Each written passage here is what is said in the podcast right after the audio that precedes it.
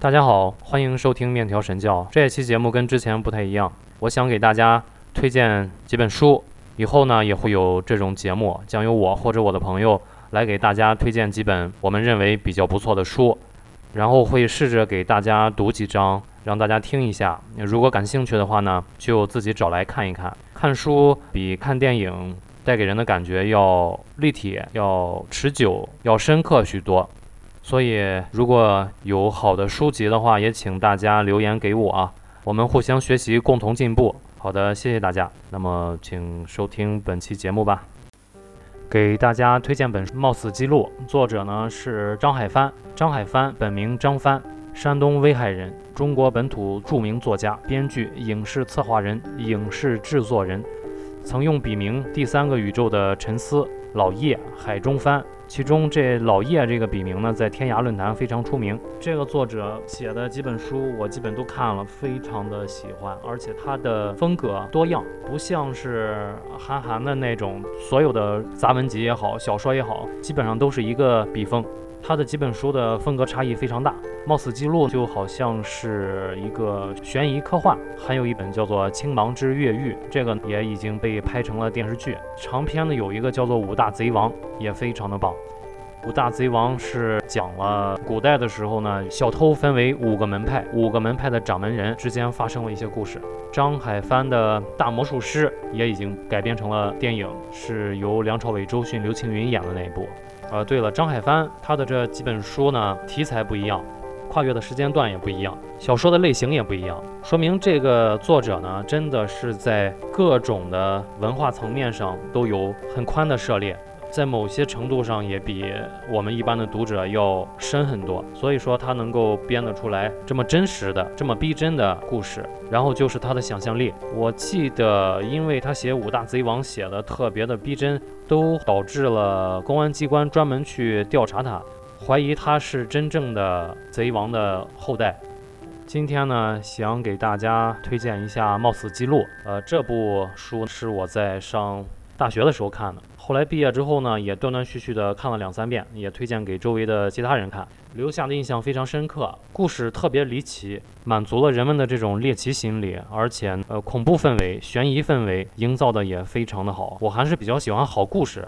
不管是书啊、游戏、电影、电视剧，只要他故事写得好，我都喜欢看，也不分国内国外。然后这本《冒死记录》属于那种一开始你根本不知道他在讲什么，也猜不到到底发生了什么事情，但是整个的气氛、整个的节奏就推着你往前看，不停的往前看。最后恍然大悟，原来是这样啊！你知道了这个答案之后，他仍然能够牵着你继续往前走，我觉得这就非常的了不起。我打算挑着给大家读几章，读几章冒死记录的章节，如果有喜欢的呢，就可以找来看一看。谢谢大家。冒死记录第一部开端。我最近总觉得有被监视的感觉。人越少的地方，这种感觉就越明显，而且是实实在在的有人在盯着我。这种感觉持续了二十多天，以至于我有些担心，是不是自己因为工作压力太大，又一个人住的关系，有些神经过敏。正想去看看医生，这种感觉却突然消失了。不过迎接我的却是两周的失眠，整个晚上脑袋里面都是乱糟糟的，想这个想那个。可能是最近项目的麻烦事儿闹。我叫李胜利，三十岁，在一家私营的电子通讯公司当项目主管。最近老板接了一个军方的通讯系统工程，放了大话，收了一笔很大的定金。结果我们这帮人就没日没夜的开会，然后开发。军队有些时候很麻烦，他们的司令突然说要和我们这个项目主管吃个饭，和他们的司令吃饭。我还让那些军军人做了一些复杂的体检，被检查出来身体健康，才让我有幸和司令吃了一顿。那个司令看起来五十多岁，很威武，但是很亲切，像我老爹一样的和我拉家常，问我家的情况啊，我父母怎么样。项目倒没有怎么说，反正觉得他是个非常有权力的人，也很不寻常，比我们这些凡夫俗子要强的太多了。项目中期，我开始闹的这些毛病，等项目快完成了，我失眠的症状也好了。工作闹的，我给自己的理由就是这个。一天晚上九点多，我洗完澡在床上躺着看电视，就听见开门的声音。我马上翻滚着坐起来，仔细的听是不是我家的房门声音。我租的房子是一个半老不老的小区，流动人口多，发生很多次入室盗窃的案子。我下床站起来，确实在开我家的门，不过那动作很熟练。我快步走到门口，门已经开了，露出一张俏丽的笑脸。我叫道：“小云，怎么是你啊？也不通知我一下。”小云是我的女朋友，我们一直两地分居。她也是个大忙人，天天飞来飞去的。公司在广州，做外贸公司的大客户经理。小云把包放下，笑着把我抱着，甜甜地说：“给你个惊喜嘛。”很久不见，我们两个自然一番云雨。睡在半夜迷迷糊糊的时候，我感觉小云在轻轻地抓我的背。我支吾一声：“小馋猫还没有吃饱吗？”小云的手一下子收回来，打了我一下，说：“坏蛋，现在这么敏感啊！”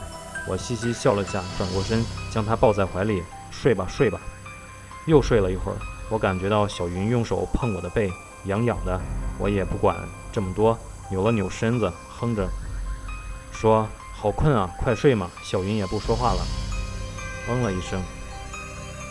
我一觉睡到我被小云摇醒，小云说她上午还要去 CBD 办事，晚上回来吃饭，叫我也早点起来吧。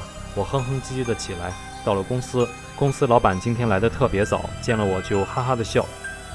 胜利来的很早呀，我舔着脸笑着说不早了，差十分钟九点。老板说把东西放下来会议室开会。会议室坐了几个军人，两个见过，两个没有见过，见了我好像也很开心。说了一堆客气话和项目的屁话后，那两个没见过的军人好像特别关心我的身体一样，问我身体怎么样，最近有没有生病啊等等的。我肯定说，为了完成好首长们的任务，怎么敢生病啊？就是失眠。这些关于我身体的屁话持续了三十多分钟，几乎就是给我开了个身体健康检查会议。这帮军人有时候很古怪的。晚上回家，和小云吃了顿浪漫晚餐。又云雨一番，这一夜睡得格外香甜。第二天，小云要走了，临行的时候嘱咐了我几遍，身体不舒服一定要给她打电话，说我这个人不知道病大病小的，别把身体闹垮了。我幸福的要命，狠狠地敬了她几遍，才放她走。晚上在家里洗澡，我不知道发了什么神经，想到小云晚上抓我背的事情，我不自然的自己抓了抓，除了摸到几个小疙瘩以外，好好的啊。擦完身体出来，又神经病一样找个镜子来看。我这个独自居住的男人，又是租的房子，没有大镜子，所以费了半天劲，才大概的看了我的背部一遍。结果什么都没有。我想着，如果长了个大瘤子，我不知道几年以后才能发现啊。一想到这里，我又举起镜子照自己的后背。大家知道自己看自己后背用一个小镜子是很难的事情。不过这次我却发现了一点不同，好像我的背部的正中央的脊柱上面有一个很淡很淡的蓝色的斑，这下子我来了兴趣，拼了命仔细的看，最后用数码相机拍了几张。这个斑很奇怪，从来没有见过这么怪的斑，只有指甲盖大小，但是好像有些金属的颜色透出来。几张照片在数码相机的效果，居然有些不同的颜色发散出来，这是个什么东西？我脑子里面首先想到的就是恶性肿瘤，有些医学照片上一些恶性瘤也是花花绿绿的。我用用手抓，往下按，模模糊糊有感觉到有坚硬的感觉，使劲搓了搓，手上也没有颜色，心中有些怪怪的，也没有太当回事，不就是一个有点花的皮肤斑吗？我这个人说是这么说，第二天晚上找到我的哥们儿陈凯，让他帮我看看后背，陈凯还笑话我。怎么发神经让人看后背啊？我骂他说：“抽你啊！你看看我背心是不是有个蓝色的斑啊？”陈凯看了看说：“还真有一个，大猴子吧？是不是涂紫药水的女人挠了你啊？”我说：“少贫了，你仔细看看。”陈凯趴在我背上又打量了一番，咦了一声，猛一看啊，就是一个蓝色的斑。再仔细看看，有点古怪，蓝色的好像不是皮肤上的，是肉里面透出来的蓝色。我把你皮揪起来看，就是不是皮上的，是肉里面的。小子，你不会是得艾滋了吧？我骂道：“放屁，没事儿吧？”这陈凯拍了拍我的背，说：“应该没事儿，还有手上长金属的呢，你又不疼不痒的，能有多大的事儿？”我想想也是，就是一个蓝色的斑嘛，看医生可能也就是一个什么肌肉色素沉淀这样的搞不懂的生理问题，这个事情我就忘了。项目结束吃庆功宴的时候，不知道哪个杀千刀的说恶心事儿，什么瘤子啊、青春痘女孩啊，让我又想起了这个斑。回家一看，这个斑已经不是蓝色的，反而变成红色的了，而且总觉得比以前要大一点儿。我这个人疑心病，想着还是要给小云打个电话吧，就拨通了她的手机。小云说：“坏蛋，想我了？那当然，亲一下。”说了一大堆腻人的话以后呢，我告诉他。我背上长了个东西，小云猛地一大声：“什么？我背上长了一个东西，一个斑，以前是蓝色的，现在是红色的斑。你怎么看到的呢？我就是那么看到的呀，用镜子照出来的。你神经病啊，拿镜子照后背干什么？”我觉得小云一下子好激动的口气，反应好激烈。我说：“就是偶尔看到的，是不是有问题？什么样的斑？嗯，蓝色的，很小，好像是肉里的颜色，不是皮上的。”刚看了，好像变成红的。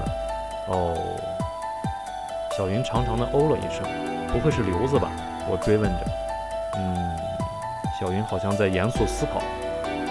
哈哈，你这个傻帽，就是色斑了。看你这个德行，变红了就是快好了。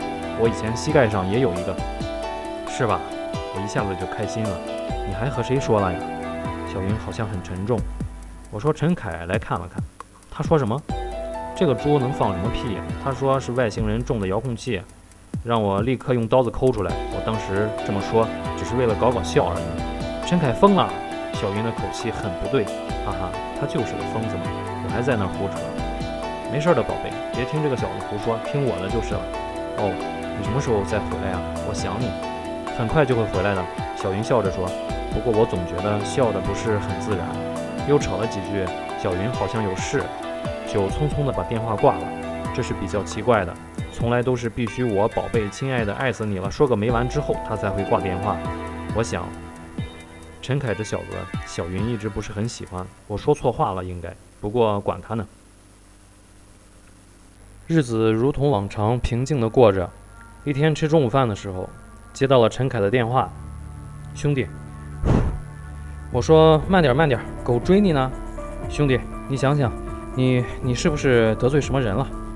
没有啊，老有人跟踪我。哦，不说了，来了来了，他们来了。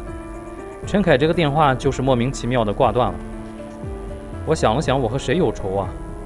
扒了两口饭，拿起电话打过去，结果是打不出去，一拨就如同没有信号一样。我又打了几次，还是拨不出去。我给我公司总机打了一下，也是拨不出去。我骂道：“不是吧，什么烂手机！”我回到公司座位上，用座机给陈凯打电话，一拨完号码，马上就断掉，连续好几次都是这样。我骂道：“见了鬼了！”找同事借他们的手机打，也是拨不出去。打陈凯他家就 OK 了。我问阿姨：“陈凯回家了吗？”阿姨说：“从来没有回过家呀。”胜利吧，你有空和这个野小子说说，有空回家看看。好的，阿姨，我见到他一定帮你教训他。到了第三天晚上。我家有人急促地敲门，开门一看是陈凯他妹陈英，哭得像个泪人一样，见了我就喊：“我哥他要死了，车祸！”什么？你怎么才来？打你电话打不通啊！我心中一阵疼痛，说：“别说了，你哥现在哪里？北三医院呢。”我拉着陈英就打车向北三医院飞奔，病房中已经一屋子人了，陈凯的女朋友、他爸妈、他舅舅、叔叔等等，我正要扑上去看他。旁边两个警察把我拉住了，问：“你就是胜利？”“是啊，是啊，让我过去先看看他，看看行。你和陈凯什么关系？哥们儿啊，从小到大的哥们儿啊。”陈凯他妈这时候过来了，和警察哭着说：“别难为这孩子，他俩打小就认识，你们先让他来看看吧。”警察诺了一声，让开了。我过去一看，眼泪立刻就直流。平时挺帅的陈凯，半边脸都快被撞没有了，整个脸血肉模糊。盖着的被子几乎都被血弄透了，我他妈的玩命的哭着，叫着陈凯的名字，只看到陈凯用剩下的一只眼睛看了我一眼，眼睛里似乎要说什么，又闪出一道害怕的眼神，身子抽动了两下，手似乎要抬起来，喉咙里咕噜咕噜响，看着我咕噜咕噜的，似乎要说的是一个“怕”字。陈凯死了，我被警察带去派出所，才了解了全部。陈凯中午的时候被发现在一个建筑工地旁的公路上，建筑工人报的警，经查明是被较大型的汽车猛烈的撞击和碾压过。陈凯身边的手机上都有写着爸爸家的电话。警察在送陈凯去医院的路上通知了陈凯的家人，在救护车上，陈凯挣扎着用手写了“胜利”两字，所以我才会被带到派出所，因为我是第一作案嫌疑犯。陈凯经过抢救，居然依靠着顽强的生命力等到我的到来，要不然早就死了。经过多方证实，我的确没有作案嫌疑的时候，我才从派出所出来。一路上都是陈凯的那个眼神，以及咕噜咕噜好像说话的样子。他是不是要告诉我什么？他要说什么呢？怕？他要说他怕死？不会，这个时候不应该说自己怕。这个类似的音在我脑海里回旋着。突然，一个字跑了进来，跑，跑。陈凯应该是让我逃跑的意思。我为什么要逃跑？我为什么要跑？我凭什么要跑？我在脑袋里问了自己无数遍，是不是让我跑？但是那眼神，那表情，不是说要跑字，还能是说什么呢？有生以来，我第一次感觉到了恐慌。看着我最亲爱的朋友的死去，我觉得好像掉入了一个巨大的阴谋中。一个巨大的死亡陷阱中，我是一个正常的人，一个老实本分的人。小学打过架还输了，大学偷过一次香瓜，再也没有得罪过什么人。我接触的人都是平常平凡的，只有，只有那个军队的司令，只有他，是我一生中接触过唯一和我生活中格格不入的人。那么高高在上，有权利，司令，什么司令？哪里的司令？我只是一个项目主管。我没有权利和身份来问任何一个军人，你们是什么部队的？唯一知道的就是我的老板。我拿出手机，发疯一样寻找我老板的电话，手机掉了两次，终于找到了。我按下拨出键，拨不出去，继续按，还是拨不出去。我拨打我同事的电话，通了，他接起来就问我：“胜利，你没事吧？刚才我们好多人都接到了警察的电话，问你今天上午和中午的情况。”我说。没事儿，大牛，你知道我上周做的那个项目军方是什么人吗？不知道。尽管我是合同管理的，但是我不知道那些军方的人到底是什么部队，没有合同。你没事吧？我没说话，挂了电话。我知道一件事情，除了老板以外，我们全公司的人可能都不知道这些军人到底是哪个军区的。我们只知道他们是军人，他们找我们做的一个通讯系统，很平常的一套内部信息处理系统。是处理通讯信号文件的，他们的确完整的支付了所有费用，其他我们都不知道。我的大脑一片混乱，我发现我生活在一个我什么都不知道的世界，除了我自己的工资、朋友、媒体报道的狗屁事情和国家领导人，我几乎什么都不知道。不知道我身边陌生人的身份，不知道我的客户的身份，不知道陈凯死亡的事件中到底发生了什么。我就像这样傻了一样，在几乎空无一人的夜晚的街道上走着，只有出租车偶尔放慢了速度看我是否要搭车。我感觉到我是一个被隔绝和孤立的人，眼前的一切似乎都和我无关。直到手机又一次响起，是小云。看着手机屏幕上显示的“亲爱的”三个字，我不知道为什么无力按下接听的按钮。小云。我脑袋里古怪地出现了一个怀疑他的想法：小云杀了陈凯吗？这是个不可能继续想下去的问题。亲爱的，你怎么了？小云的声音非常的关切，刚才的一切怀疑都烟消云散了。听到小云的声音，我感觉到又激动又难过。小云，陈凯死了，车祸，撞得不成人形。大牛九点多的时候打电话给我说你被警察抓走了，不知道出了什么事情。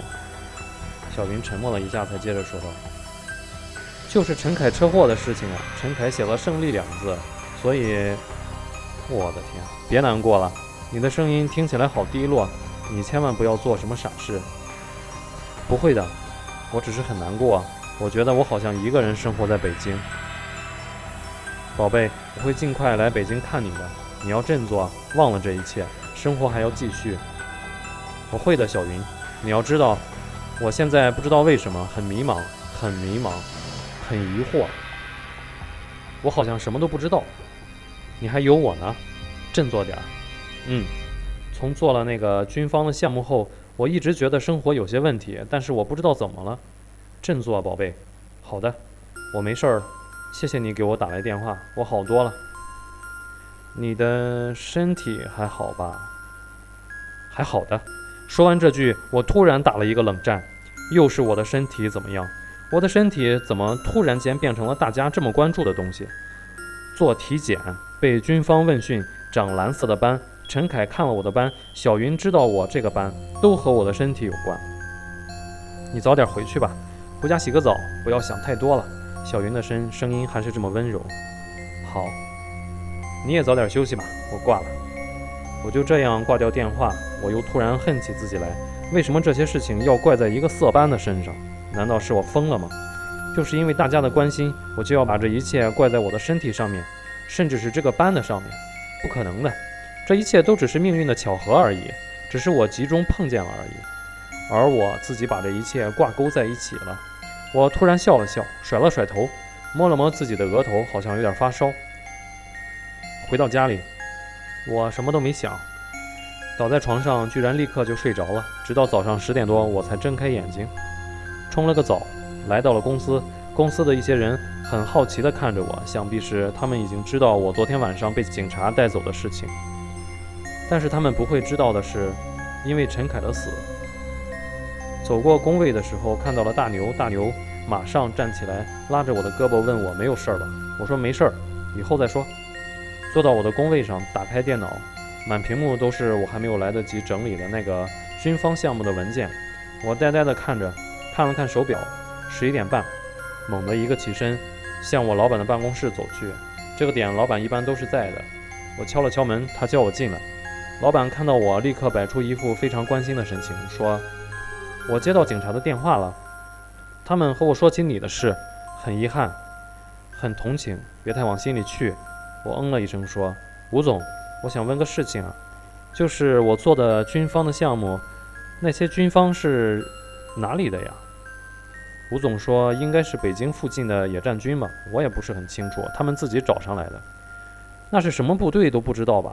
对，他们不说自己到底是什么部队的，他们不说，我也不会问，只要钱付的爽快就行了。”吴总，您一点都不知道吗？真的，吴总，我非常的想知道。李胜利呀，我知道你的想法。你是不是觉得你朋友的死和那些军方有关？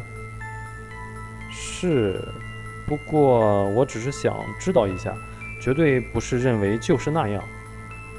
这可能只是一个巧合而已，只是一个巧合。你最近太紧张了，总会瞎想一些东西。不是吧？我突然间觉得老板说的有道理，这只是一个巧合而已。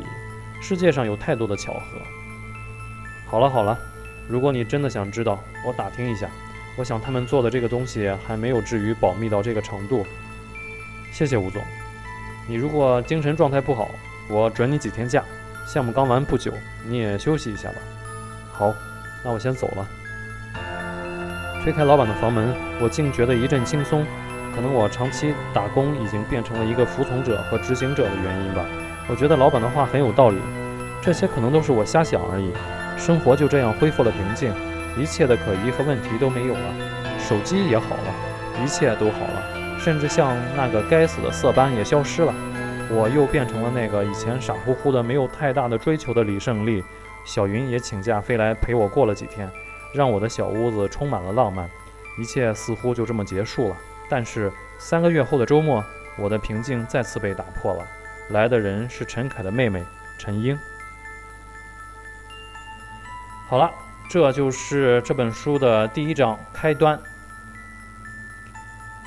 整体效果、氛围营造的都非常的不错。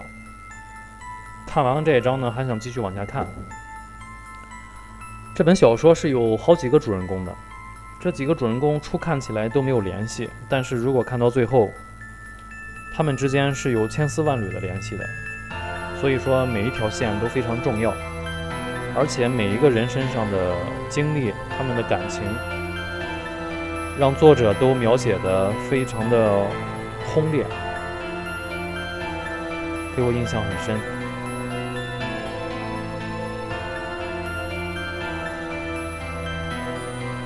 好的，这一期就到这里。如果大家还想继续听，那么我再找一张给大家读一下。谢谢大家，再见。